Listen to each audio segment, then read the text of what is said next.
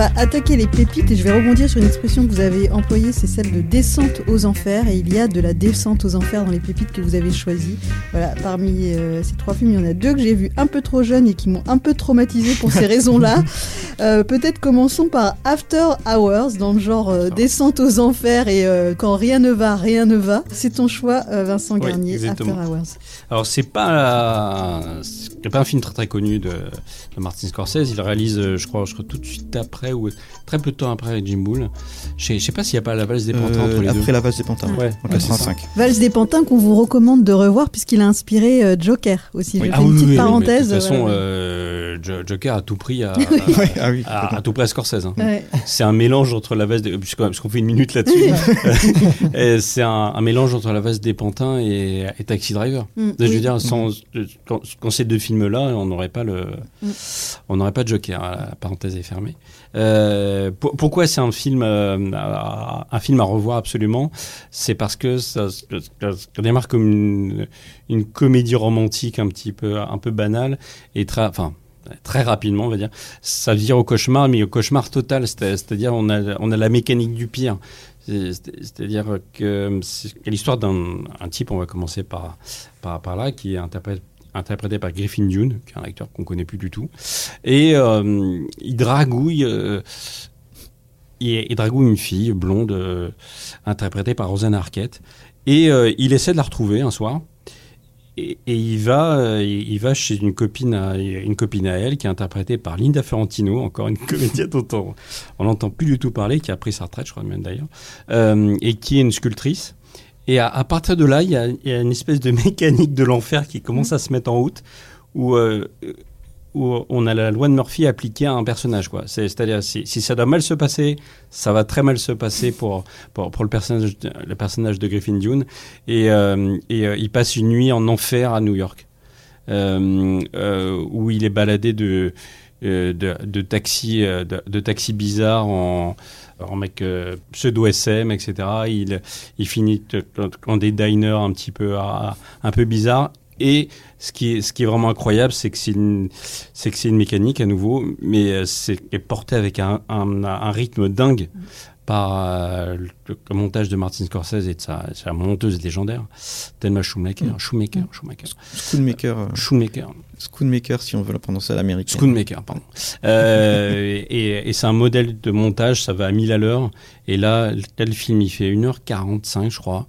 Et on a l'impression que ça, ça fait euh, la, la, durée d'un épisode, un épisode de série. Il n'y a pas un seul temps mort. Griffin Dune qui une espèce de mec halluciné du début à la fin, à, mourir de rire parce qu'à un moment donné, à force de malheur, on trouve ça drôle, quoi. Mais euh, mais c'est un film euh, très très anxiogène mm. euh, et, je vous recommande une scène en particulier, mais ça m'avait traumatisé. je, je connais pas vu le, je, n'ai pas revu le film depuis très longtemps. Il y a une scène à un moment donné où il est en fait il est censé se cacher et on, lui dit de, de, se transformer en, espèce, en, en, une espèce de statue lui, en fait, il prend la pause et, en fait, on le recouvre de bandelettes qui, qui sèchent et en fait, il est prisonnier de cette statue humaine. C'est hallucinant, quoi. On dirait, euh, oh, on dirait un vrai film d'horreur de, de, la, de la Hammer avec. Euh, euh, on, on, imagine bien Peter Cushing derrière. Enfin bref, mm. c'est un, un film ultra référencé. C'était un tout petit film tout avec un tout petit budget, euh, mais c'est un, un, modèle d'énergie. Vraiment, c'est à, à, voir absolument.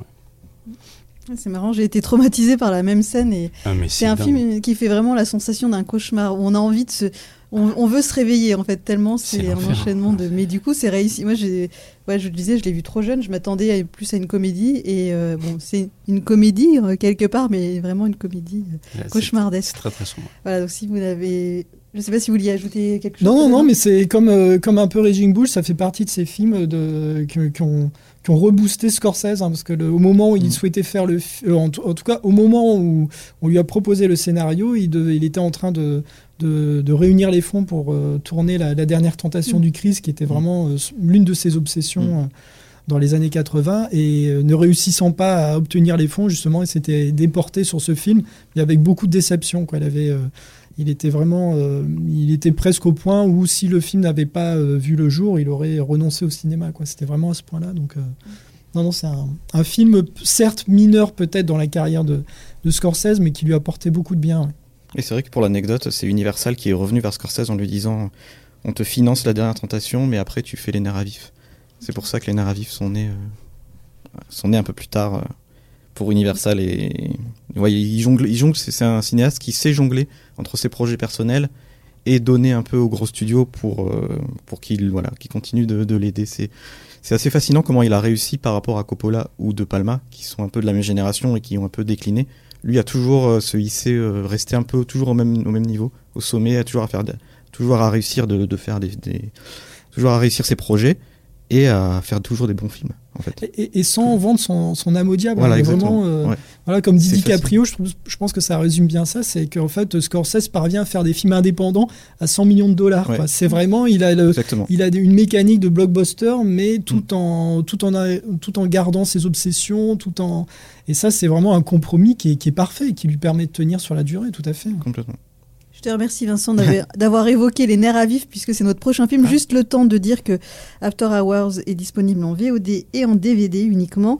Donc Les Nerfs à vif dans le genre euh, cauchemar, on est pas mal aussi. Dans le genre film traumatisant, c'est pas mal aussi. Et c'est ton choix, Guillaume. Ah, c'est ton coup de cœur. Hein, cool. Voilà, c'était mon, mon, coup de cœur, Les Nerfs à vif, bah, qui, qui, faisait suite à, bah, au film que je citais tout à l'heure, Les Affranchis. Et, euh, et oui, je, je, le range aussi dans cette catégorie des remakes qui sont meilleurs que les, les, films originaux. C'est euh, les, les, nerfs à vif, c'est l'histoire. En fait, c'est assez simple. Hein, c'est Robert De Niro qui joue le rôle de Max Cady, qui était un, violeur euh, qui, sort de prison et qui décide de se venger de son avocat qui, ne l'a pas suffisamment défendu, euh, joué par Nick Nolte. Et euh, c'est un film qui s'inscrit, alors on est au tout début des années 90, il y a énormément de thrillers de, cette facture, on pense à La main sur le berceau, euh, Jeune fille recherche appartement, Basic Instinct, et c'est un peu un film de commande, il faut le dire. Et Scorsese va réussir à partir d'une un, trame assez classique, en plus c'est un remake, à faire quelque chose, à, à justement à y insuffler ses obsessions, son, ses, toute son toute sa virtuosité et il en fait quelque chose qui dépasse totalement le genre, qui transcende totalement le genre du thriller, avec un Robert De Niro, là encore une fois, euh, très habité par son rôle, qui, est en, qui a un accent terrible. Ah ouais, qui a un accent terrible. Alors il est, il est, voilà, il s'est remusclé, il est vraiment mm. du, il est, il est, il est impressionnant, en tout cas physiquement, euh, au niveau musculature. Il a travaillé sur les tatouages, il est même fait aller jusqu'à refaire faire ses dents. Donc chose qui est, je pense que c'est même, j'ai presque envie de dire, c'est peut-être l'une de ses dernières véritables transformations dans, dans sa carrière, parce qu'après, il a fait des rôles certes très, voilà, très, très, très intéressants comme Casino. C'est vrai que dans mon beau-père et moi, il... oui, voilà, il n'est plus, il est plus dans ce registre, il est plus dans ce registre. Dirty Papi, quoi. Voilà, Dirty Papi, il a qu'à juste se laisser aller, encaisser le chèque et, et cachetonner. Mais là, oui, c'est, je pense que c'est l'une des dernières prestations où il est vraiment habité par le rôle. Et puis, euh, alors moi j'ai aussi une petite tendresse pour la VF qui est juste euh, dingue, avec Alain Dorval qui fait la voix de Nick Nolte et, et euh, Jacques France, Jacques France dans, pour celui de De Niro. Et les répliques sont, voilà, sont, sont terriblement marquantes. Et il y a des, des, scènes qui sont, comme dans Scorsese, comme dans plusieurs films de Scorsese, il laisse ses, ses acteurs euh, improviser. Et il y, a, il y, a, cette séquence avec De Niro et Juliette Lewis où ils se rencontrent qui est aussi qui est assez dingue et qui est un peu improvisé. Ouais, donc donc c'est un film complètement euh, le, terrifiant. Lycée, là, oui, oui, oui, ah, au lycée quand il introduit le, le, pouce dans la bouche. C'est fou. Voilà, c'est vraiment et, et, là on retrouve aussi ce, je parlais d'obsession, mais le côté religieux. Il y a le côté où en fait De Niro apparaît un peu comme euh, l'archange vengeur face à une famille qui est, euh, bah, qui est qui est coupable, qui se sent coupable. Nick Nolte qui est quand même qui porte une certaine culpabilité de tromper sa femme, de donc qui, qui est pas du tout euh, qui est pas du tout innocente en fait. Donc ça, c'est quelque chose qui, est, voilà, qui vient au-delà du simple thriller euh, euh, qu'on pouvait voir à l'époque. Oui, il a des secrets. Hein, c'est que si justement Max Cady veut se venger, c'est qu'il avait dissimulé une preuve, il me semble, ou, Tout ou à falsifié ouais. une preuve. Et oui, il a des, il a des casseroles. Euh, il a des casseroles. C'est et... le, le, pire avocat du monde, quoi. Ouais, D'accord. Peu... Il, en fait, il prend la place du juge, mm. quand même. Et donc, euh, Max Cady va se venger de la pire des, la pire des façons. Et une tension, non mais il y a, pareil là et là aussi, il y a une réalisation, un style vraiment inventif, il y a, il y a, il y, a des, il y a, vraiment énormément de trouvailles qui font que ça dépasse le, le, simple cadre du thriller. Et puis il y a ce, ce, souci du détail à chaque fois. Ça, oui ça me sidère. Il y a, il y, a, il y a un moment donné, il y a un mec qui dit, il est au cinéma, il fume un, un, énorme cigare, et en fait, il a, mais ça, ça, déjà, c'est vraiment très très drôle en soi. Et en fait, il a un briquet, un briquet d'une obscénité incroyable. qui, s'allume avec le corps d'une femme. Avec le, euh, ouais, c'est ça. Mais c'est, mais c'est absolument génial. Et puis ouais, et puis alors la, scène d'ouverture à nouveau incroyable, euh, avec avec un truc en voix sublime. Et, euh, et, euh, et, une minute plus tard, c'est quand même assez marrant, parce qu'on a Max Keddy, le, euh, Robert De Niro, en fait, il sort de prison, et on lui dit Hé hey, Keddy, t'oublies tes livres et, lui répond Je les ai déjà lus, tu peux les garder. enfin, c'est tellement drôle en plus. Non mais De Niro, c'est un croque-mitaine en fait dans le film. Tu vois. C'est ouais. ouais, un croque-mitaine de film d'horreur. Ah, en plus, il est vraiment très très beau. Enfin, il, a, il a quand même un truc quoi. Il est fascinant. Ah bah la, la, séquence de l'interrogatoire avec bah, justement, on a les petits clins d'œil de, de Robert Mitchum et mm. de Gregory Peck qui apparaissent puisqu'ils étaient dans le film original, les, les nerfs vifs tournés au tout début des années 60. Euh, et là, ils apparaissent dans des rôles, euh, voilà, dans des, des rôles clins d'œil. Et cette séquence de, euh, oui, l'interrogatoire en tout cas où il le, le déshabille et on le voit, voilà, à nu avec ses tatouages et, ses muscles. C'est juste. c'est juste dingue, quoi. Avec, avec, avec la réplique, mais ce mec-là, il faut le regarder ou il faut, le lire, Toutes les répliques sont, sont marquantes, quoi. C'est un film vraiment voilà, fou, quoi. Ouais, c'est jouissif. Ouais, jouissif, tout à fait. Si vous voulez voir ou revoir Robert De Niro, donc qui se dénude dans les nerfs à vif, pardon, il n'y a pas que ça, mais bon, pardon, j'ai retenu ça. Euh, euh, dans les nerfs à vif, le film est disponible en VOD et en DVD, et on termine avec une dernière pépite et une petite touche de féminin, parce qu'on on peut pas dire que ça ressorte énormément de la filmographie de Scorsese. Voilà, c'est plutôt des rôles secondaires, et là, il offre un boulevard à une actrice qui a donc reçu un Oscar pour un film qui s'appelle Alice n'est plus ici. Pareil, c'est pas son film le plus connu et donc c'est ton choix, Vincent Formica. Ouais, c'est vrai, je l'ai revu il y a pas très longtemps justement et euh, je le trouve pareil tout aussi euh, détonnant et en même temps très scorsésien. Il euh, faut savoir qu'en est en 1974-75 et justement déjà on reproche à Scorsese de mettre en scène des hommes brutaux, notamment dans Main Street. Bonhomme quoi. c'est un peu ça et Scorsese a envie Là, euh, de dire, ben non, je, sais aussi, je peux aussi euh, mettre en scène euh, un beau rôle féminin, un beau premier rôle féminin, et c'est la Warner qui va lui proposer de, réaliser Alice n'est plus ici. qui va voilà il va il va prendre il va dire tout de suite ok ok on, y va il va faire quelques ajustements pour le pour rendre le truc un peu plus il va être très inspiré de Cassavetes qui, qui connaissait très bien Scorsese ils avaient une relation assez intime John Cassavetes et Scorsese et, et ce film voilà montre et un peu entre le style Cassavetes et le style Scorsese.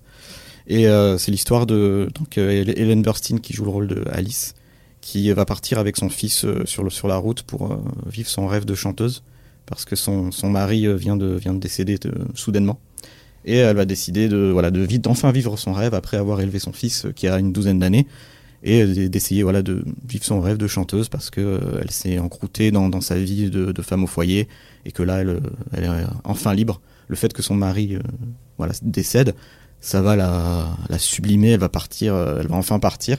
Et c'est un road movie, euh, une espèce de comédie romantique, road movie, hyper légère, bien qu'il y ait des thèmes un peu très, très durs aussi, comme les violences conjugales. On le verra avec un, personnage d'Harvey Kettel qui joue un des, voilà, un des, un des crushs, on va dire, de, du personnage d'Hélène Burstyn. Ils vont avoir une relation et voilà, elle finira pas très bien. Et Harvey Kettel est pareil dans l'improvisation façon Cassavetes, dans des scènes de ménage assez, assez, euh, assez exceptionnelles. Et je trouve ce film fascinant parce qu'il il montre justement que Scorsese a une sensibilité aussi euh, à mettre en scène euh, des femmes et qui s'inspire beaucoup. Lui, il avait dit lui-même qu'il s'est beaucoup inspiré de sa relation avec sa mère, qui, avec qui ils étaient très proches et qui était, qui était aussi très drôle, très volubile et dans, le film, on le voit très bien que le personnage d'Hélène Burstyn est quelqu'un de très lumineux, exubérante. On a des voilà comme ça un petit côté euh, mère de, Scorsese, mère de Scorsese, et je trouve ça voilà très très drôle. Ça fait du bien. Je pense à un petit film qui fait du bien, une comédie romantique euh, qui, qui dénote dans le dans la filmographie de Scorsese et qui voilà, qui, qui, apporte vraiment une touche de légèreté dans, dans, sa filmographie. Et Ellen Burstyn livre une, une prestation exceptionnelle. Euh, on a Diane Ladd aussi en second rôle, une, une jeune, une jeune serveuse, euh, pareil, exubérante, complètement folle, qui va attirer, qui va aider, euh, donc, qui va aider Alice dans, dans sa quête, hein, dans sa quête de d'émancipation. Et il y a aussi un très beau personnage de, joué par Chris Christopherson, ah, voilà, qui va redonner espoir, on va dire euh, qui, qui, redonne espoir euh, à, à, Alice qui avait complètement abandonné euh, son voilà pour elle les hommes c'était terminé après ce qu'elle a vécu avec son mari. Et, voilà et donc c'est ouais, c'est très très beau film qui qui qui, ouais, qui, qui mérite vraiment le coup d'œil je suis tout à fait d'accord. Moi ça moi ça, ça, me rappelle un peu les, les, les premiers films de Peter Bogdanovich mm.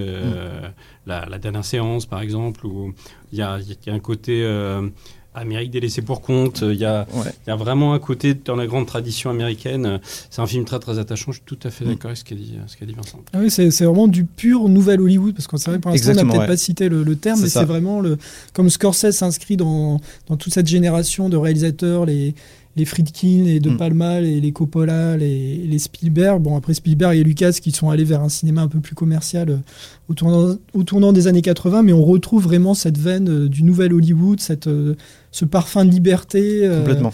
Et, Chris Christopherson qui est aussi un qui, qui est pas irréprochable, hein, qui, qui, est, qui, qui, a aussi le rôle d'un homme très macho. Hein. Il y a vraiment des, des, scènes de dispute qui, aujourd'hui pourrait limite choquer. Quoi. C'est mm. vraiment dans, dans, une relation de couple qui pourrait limite choquer. Euh, ou même comme le, ce petit garçon d'Hélène Burstyn où elle le dit pour le punir, bon bah je te laisse au bord de la route et puis tu reviens à pied. Le truc infaisable aujourd'hui, quoi. C'est vraiment. Euh, ça, il n'y avait que 12 bornes. Et très, drôle, 12 bornes. très drôle, il se réfugie.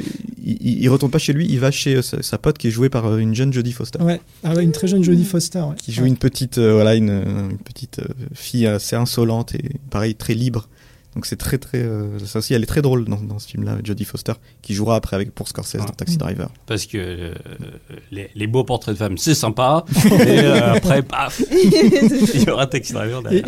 Et, puis la, la, musique parce que c'est vrai que Scorsese il est il est obsédé aussi par la musique et il y y a vraiment ce mélange des genres entre le côté country Chris Christopherson et puis mm. même Dolly Parton, on l'entend euh, chanter l'original de la chanson qui a été repris ensuite par Whitney Houston, I'll Always Love You de, Bodyguard. Mm. Ah oui, c'est vrai. Euh, I Will Always Love You. Et, euh, souviens pas, tu peux chanter un peu. Après, il y a la version de Dolly Parton qui est totalement différente de celle qu'on a connue ensuite avec Whitney Houston.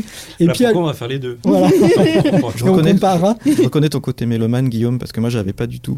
si, en fait, c'est la, séquence où justement la rencontre avec Harvey Kettel. Et il y a cette chanson de Dolly Parton au fond.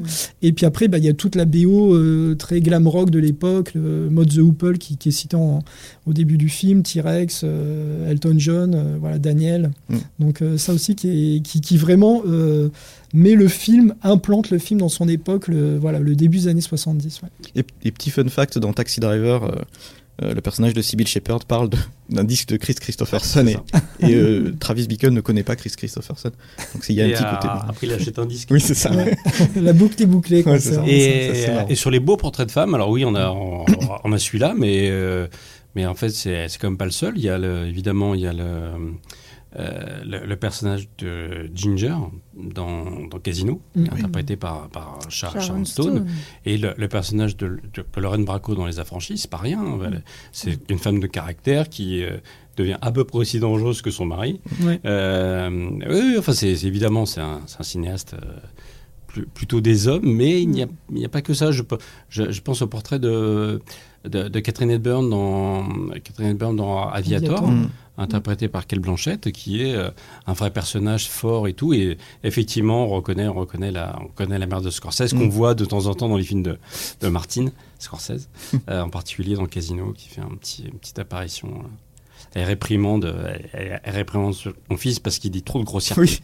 Ça, Mais ça, c'est, ça, c'est véridique en plus, parce que le Scorsese, enfin, la mère de Scorsese, on, le voit dans Italienne américaine, qui est un, un documentaire de Scorsese sur ses parents où sa mère lui dit ouais j'aime bien tes films mais tu dis trop de gros mots ça c'est c'est très voilà c'est et du coup après sa mort il, il met la barre encore plus haut avec, avec le loup Street ou alors c'est un décharnement un, déferlement de, de phoque. Mais, mais, c'est vrai qu'on pourrait dire tellement de choses sur Scorsese et il y a vraiment voilà ça fait encore partie le côté familial qui fait encore partie euh, mm. le fait qu'il filme ses parents de manière régulière mm. son père qui apparaît dans Raging Bull à un moment euh, même il a besoin aussi de, de, s'entourer de ses fidèles collaborateurs. Donc en fait, même dans son métier, c'est aussi une famille. Quoi. Il, a, il a toujours, il fait appel toujours aux, mêmes techniciens, aux mêmes. Euh, euh, voilà, on parlait de, de, sa chef monteuse, on parle de voilà de, son scénariste, de, de Balaus, le, chef opérateur. De, et voilà, il a tellement de thématiques. Et là, on parlait de boucler la boucle, mais en fait, on pourrait la on pourrait sans arrêt boucler la boucle parce qu'on retrouve toujours plein de plein de récurrences dans ces films. Puis on n'a pas parlé de Days of New York. Euh, non, mais il y a en matière de, de, scène d'ouverture, parce qu'il parce qu'il parce qu'il sait il, sait ouvrir les films. Hein. Vraiment, c'est fou, je trouve. Enfin, Complètement. Scorsese, quoi. Mais c'est vrai que tu reparles de Thelma Schoonmaker, sa, sa monteuse. Euh, je pense que sans elle, euh, Scorsese n'est pas Scorsese, donc il faut aussi lui, lui rendre hommage. Elle a gagné, je sais pas combien d'Oscars. donc c'est aussi un monument de, d'Hollywood et il faut qui reste dans l'ombre, mais mm. qui voilà qui mérite, je pense, d'être euh, voilà qu'on lui qu'on lui rende hommage. Elle, est, elle fait un travail toujours euh, incroyable. Tous les deux, ils sont en osmose. On les voit pas, ne pas voilà, on, les voit pas. Euh, ils sont indissociables. Donc c'est assez c'est très très très très fort entre eux. Donc c'est très cool. Je pense qu'elle va encore être encore être là pour Killers of the, Flower, Moon qu'on attend avec impatience. et, et en fait, assez récemment, je me suis, euh, je, me, suis intéressé à Tavernier, où il disait qu'en fait, euh, il, se méfiait des scénarios. Euh, parce que ça vieillit assez mal, les, mécaniques, etc. Et, on retrouve un peu la même chose avec Scorsese, parce, que le, parce que le scénario des affranchis, c'est en fait un assemblage de, que c'est net un petit mm. peu comme ça quand même mais en fait il se il s'en fout un peu j'ai l'impression et mm. il est il est très très attaché au personnage mais mais euh, mais après derrière en fait la la mécanique exacte des affranchis ou de casino enfin tu, tu, tu comprends les grandes lignes mais euh, en fait, il s'affranchit vraiment pour le coup. Et euh, il s'affranchit vraiment des, des, des, codes hollywoodiens, le, le truc en trois actes, etc. C'est, et c'est ce qui en fait un, un, réalisateur dont les films ne, vieillissent quasiment jamais. Quoi. Il n'y a, pas de, y a, y a pas de truc, quoi. Il a pas de truc avec eh bien, cette spéciale ah, Marty, est, est, terminée, c'est fini. Euh, merci beaucoup pour euh, vos coups de cœur, vos incontournables, vos pépites. Vincent, Vincent, et Guillaume et Gaïa à la réalisation. Merci Brigitte. Voilà, Si, si vous voulez continuer à plonger dans l'univers de Scorsese, il y a plein de choses à lire sur Allociné et bien sûr, on va accompagner euh, la sortie et tout ce qui est tout ce qui précède Killers of the Flower Moon, film qu'on attend évidemment beaucoup et on espère qu'il sera à Cannes pour une présentation événementielle. Euh, le podcast, c'est terminé. Si ça vous a plu, abonnez-vous à la chaîne Allociné Podcast, parlez-en autour de vous et n'hésitez pas à vous plonger dans nos archives. À bientôt pour un nouveau podcast. Salut. Salut. Salut. Salut. Allociné.